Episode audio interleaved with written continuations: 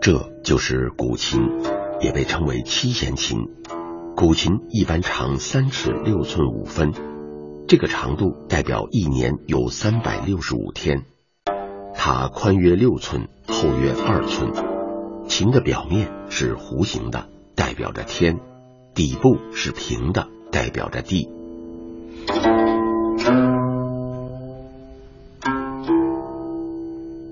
古琴音乐深受儒家和道家思想的影响，几千年来，古琴音乐一直在追求一种轻微淡远的风格，不带任何感情的色彩才是古琴演奏的极致。大多数古琴家一直遵循着古琴的传统演奏方法。然而，有这么一位琴师演奏的古琴音乐和传统的乐曲截然不同，他就是李祥霆。作为古代雅乐的典型代表，古琴是中国最古老的弹拨乐器，已有三千多年的历史了。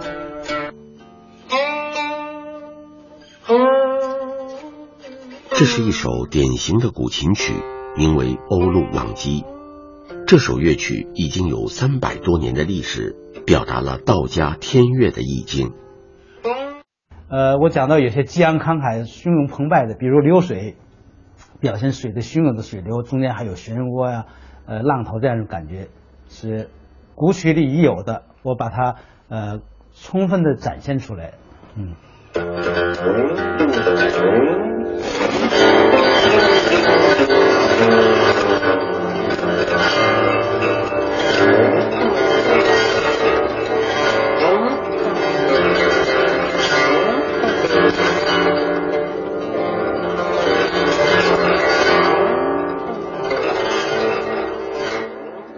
对李祥霆的演奏方法，有的人非常喜欢，但也有人认为李祥霆的演奏违背了古琴的传统。古琴音乐这个特点就是一个静，啊，这是从嵇康那时候就说的，啊，嵇康琴谱就说琴性激静，一个是节，一个是静，啊，说同时又要到后期又要讲究淡，啊。就是恬淡，啊，就是说道家这种太阴牺牲，乐曲要求很不要太复杂，比较简单，但是他能传达出他那种深意来。那有些琴家演奏的时候，就是追求这样修飘渺的那种淡淡的东西，没有很多人的情感在里面。那以至于就是李祥霆他的演奏就被人批判，就说是，呃，脱离了古琴的这种传统。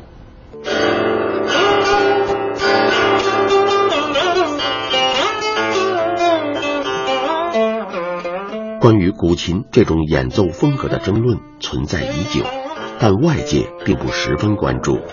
直到有一天，李祥霆的古琴演奏吸引了电影导演周晓文的注意。一九九五年的夏天，投资三千万元的电影《秦颂》开拍，这是周晓文导演的第十部电影。剧本完成后。周晓文决定用古琴曲来体现剧中人物的不同情绪。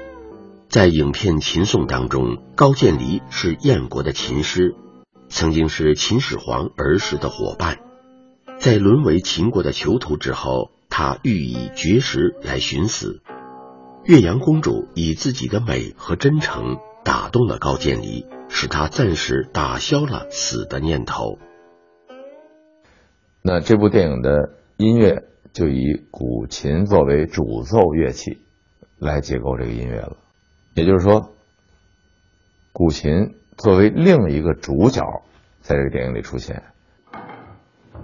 当时会演奏古琴的人并不多，要想找到能用古琴来表现剧中各种情绪的琴师就更难了。他们先是在西安找到了一位做琴的师傅。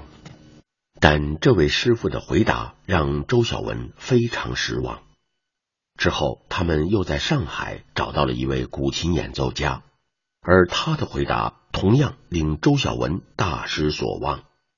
老先生传回来的信息是，这个是糟蹋古琴的，就是说，呃，这么高雅的古琴怎么能上电影院呢？让周晓文焦虑的是，这些琴师的演奏风格和他所需要的完全不同。无意中找到了李香婷。李香婷呢，刚从法国这个巡回演出回来，当时，然后他听说这个消息以后呢，他非常高兴，他说：“我愿意演奏。”他找到我，我给他们谈了我对琴的认识，我也给他们谈了广陵散和流水的主要段落，他们马上就觉得我的演奏，我对音古琴艺术的理解和呃表现，符合他们这个戏剧里边的人物和整个戏剧的一种需要。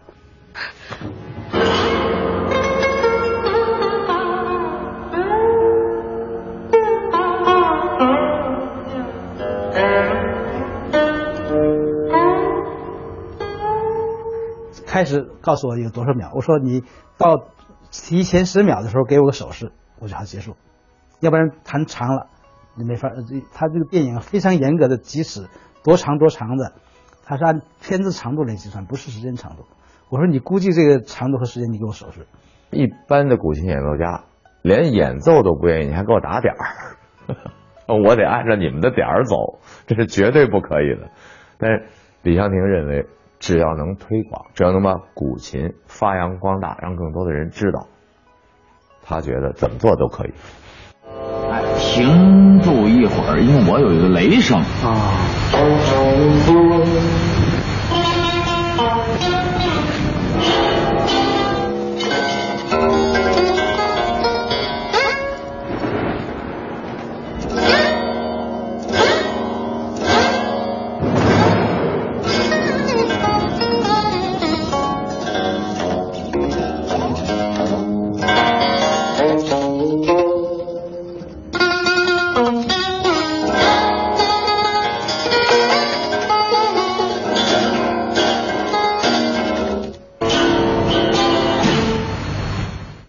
连谱子都没有，只是大概的给他一个调式，然后他在上面找一种感觉。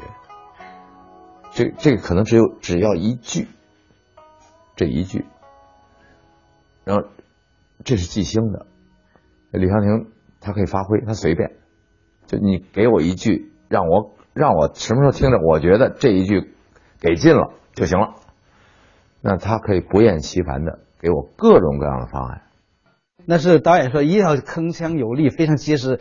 他说甚至感觉好像要把弦能弹断那种感觉。好，我就把这个演奏的位置呢，就离那个琴的这个这一头上有一个弦的支点，就是头的支点，叫月山，那就要靠近月山近一些。然后呢，这个指头弹的时候，是指甲下指深浅要深一点，然后这角度呢要适当向外多斜点，然后力度要重，速度要快，然后产生那种。特别结实有力的一种铿锵的声音。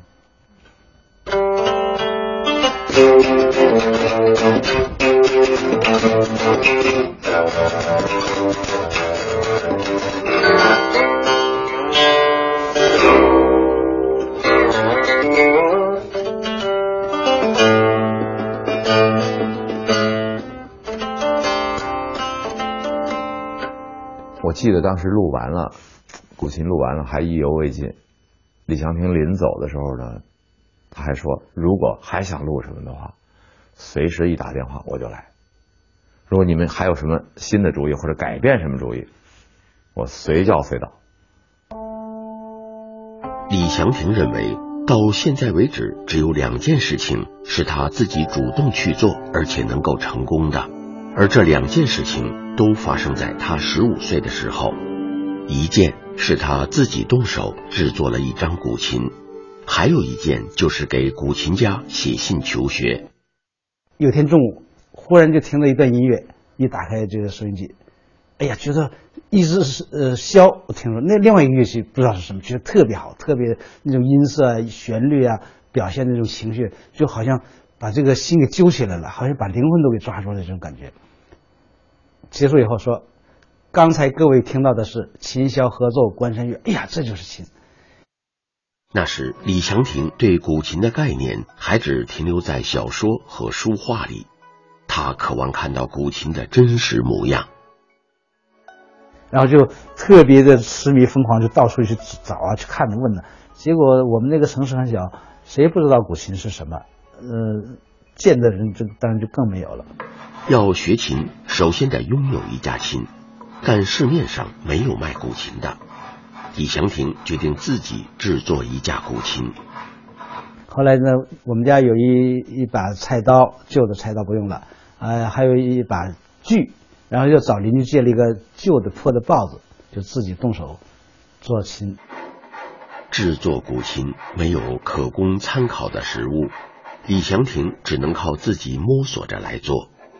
在制作的过程中，他有了新的发现。外观有点像。再细看结构方法，全是我自己想象的。呃，图钉代表那音的位置，这个音位我是自己发现的。原来我就是通过那个照片，就是那个音乐教材上照片呢，用圆规把它放大十三倍，因为我那个木板多大，然后这个照片多大，我一量呢，我那木板是这个图片的十三倍，我就把它按十三倍，那灰就是琴面上的一点一点的那个，按十三倍放大做出来。经过半年多的努力，古琴终于做出来了。但新的问题又出现了：除了会模仿演奏《关山月》这一首乐曲，其他的曲子他都不会。他想学会弹奏更多的古琴曲。做成了以后，因为没有资料，也没有琴曲，就从广播里听到了扎老和吴先生这卜学斋先生这几位的呃大琴家的名字，就写信请他们能不能给我一些资料。呃，为了让他们知道一个普通中学生，呃，有这样一种这个热心和追求，能感动和呃会呃给我一定的关心支持吧，所以把做琴过程都写上了。果然，他们被感动了。这是当时的琴学泰斗扎富西先生，他从十五岁起跟随私塾先生学琴，先后拜多位大师，吸收了各家之长，自成一体。二十世纪三十年代，他以一曲《潇湘水云》享誉古琴界。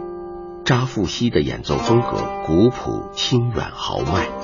解放后，他还组织专人调查琴人琴谱的流失情况。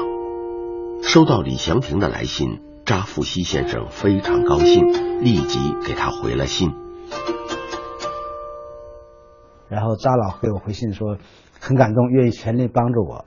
啊，问我除了古琴还喜欢什么？学古琴是想把它学好呢，还是一般的爱好？我当时说要把它学好。我说我还呃画个国画，写呃当时叫古体诗，呃其实就是那格律诗了。啊，还有喜欢历史文学等等等等。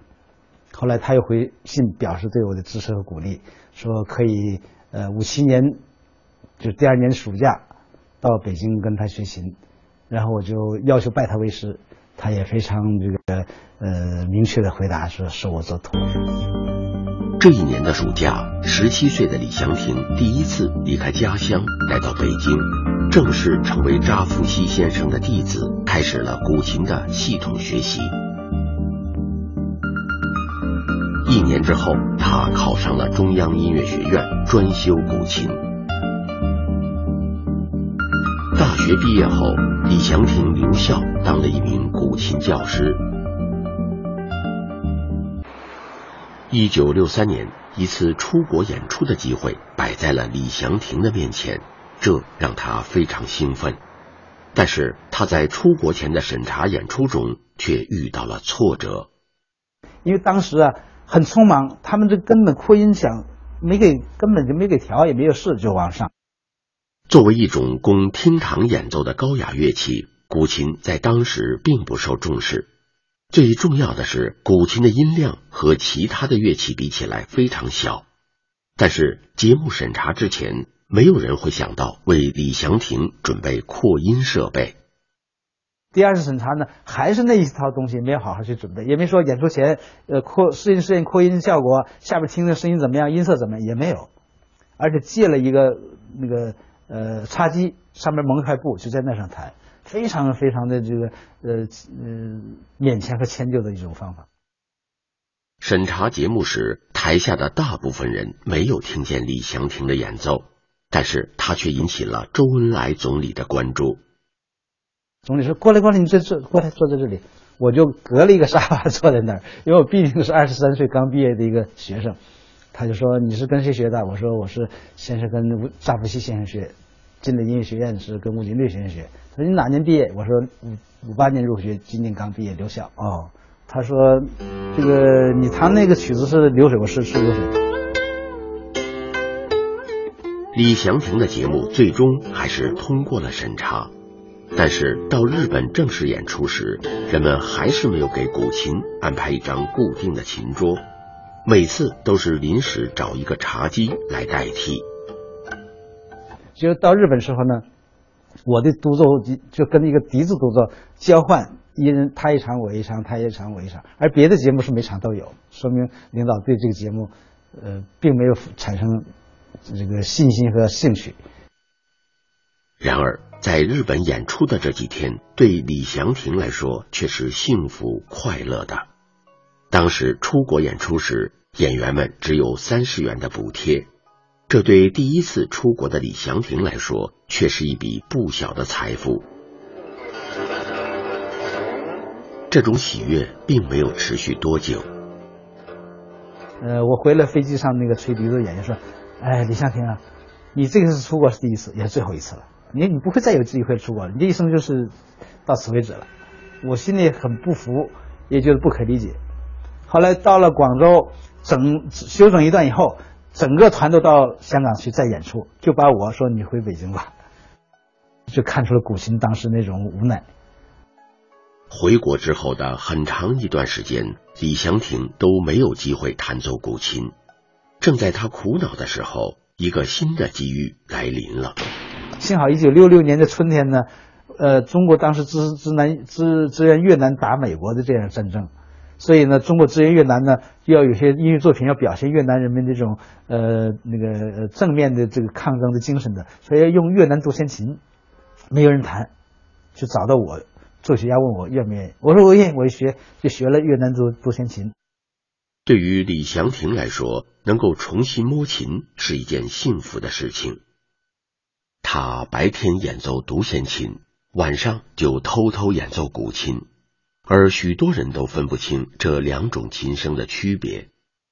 那时候有的时候暑假我住在家里的时候，我那时候老小孩老背着午睡嘛，我那时候老是听着听着弹琴，听他弹琴睡觉的。而且我从小的时候一直有这种印象，就是我只要是在家住，都是他在弹琴，然后我睡着了。很快，李祥霆就掌握了独弦琴的基本指法和技法，但是独弦琴的演奏训练却影响了李祥霆的古琴演奏，使他的琴声中多了一份躁动感。独弦琴给我带来的是艺术上的一种呃演奏经验和一种自信、一种从容。然后再弹古琴的时候，在演出的时候心里就非常坦然和自信，就是。独弦琴呢，锻炼我的舞台经验和能力，所以又在音乐理解、感觉、表现方面也有很大的一种这个呃借鉴和帮助。所以呢，这也是一个不不知不觉的一个意外收获。一九七八年，古琴艺术开始得到重视，李祥霆终于可以重新演奏古琴了。这时，又有一个机会找上了他。上个世纪八十年代拍摄的电影《知音》，讲述了爱国将领蔡锷和小凤仙的爱情故事。剧中有大段的古琴演奏，有人向导演推荐了李祥霆，这也是古琴曲第一次走上银幕。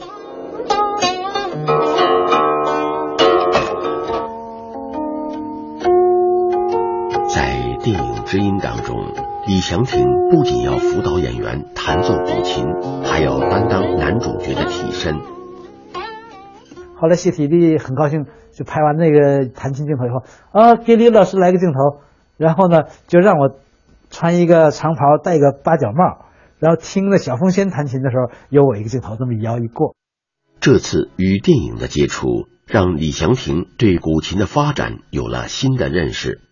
更多的人是通过电影知道了古琴这件乐器，他也渴望还有更多的机会来宣扬古琴音乐。然而，李祥霆一等就是十多年，直到电影《秦颂》剧组再次找到了他。秦颂公映之后，李祥霆的古琴演奏震撼了许多人，也让人们第一次听到了风格如此不同的古琴音乐。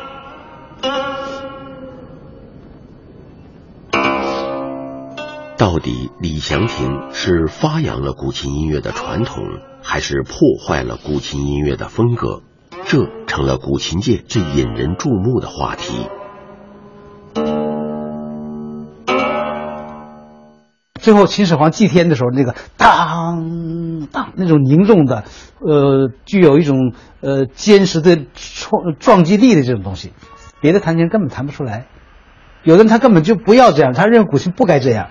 声音显得很华丽，嗯，他的这个演奏，而且往往用力力度很大。这个呢，也是对很多琴家也是持一些保留态度的，甚至有反对的。认为他这个声音就是太太强烈、太刺激。对于李祥霆演奏风格的争议，并没有影响到他把古琴艺术传播到海外。一九八二年，李祥霆应邀在英国举行了首场古琴独奏音乐会。一杯酒，心李祥霆的古琴音乐开始传播到世界各地。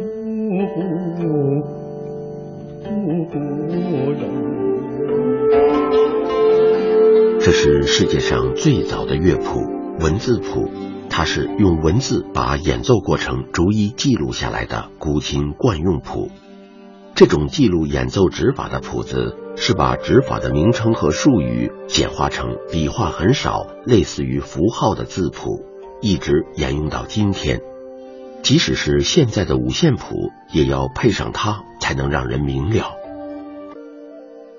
在李祥霆看来，如果看不懂这种艰深的乐谱，就无法掌握古琴的演奏技巧。这是李祥霆和美国音乐家联合出版的即兴演奏 CD。采用即兴演奏，是因为美国音乐家根本无法看懂古琴的乐谱。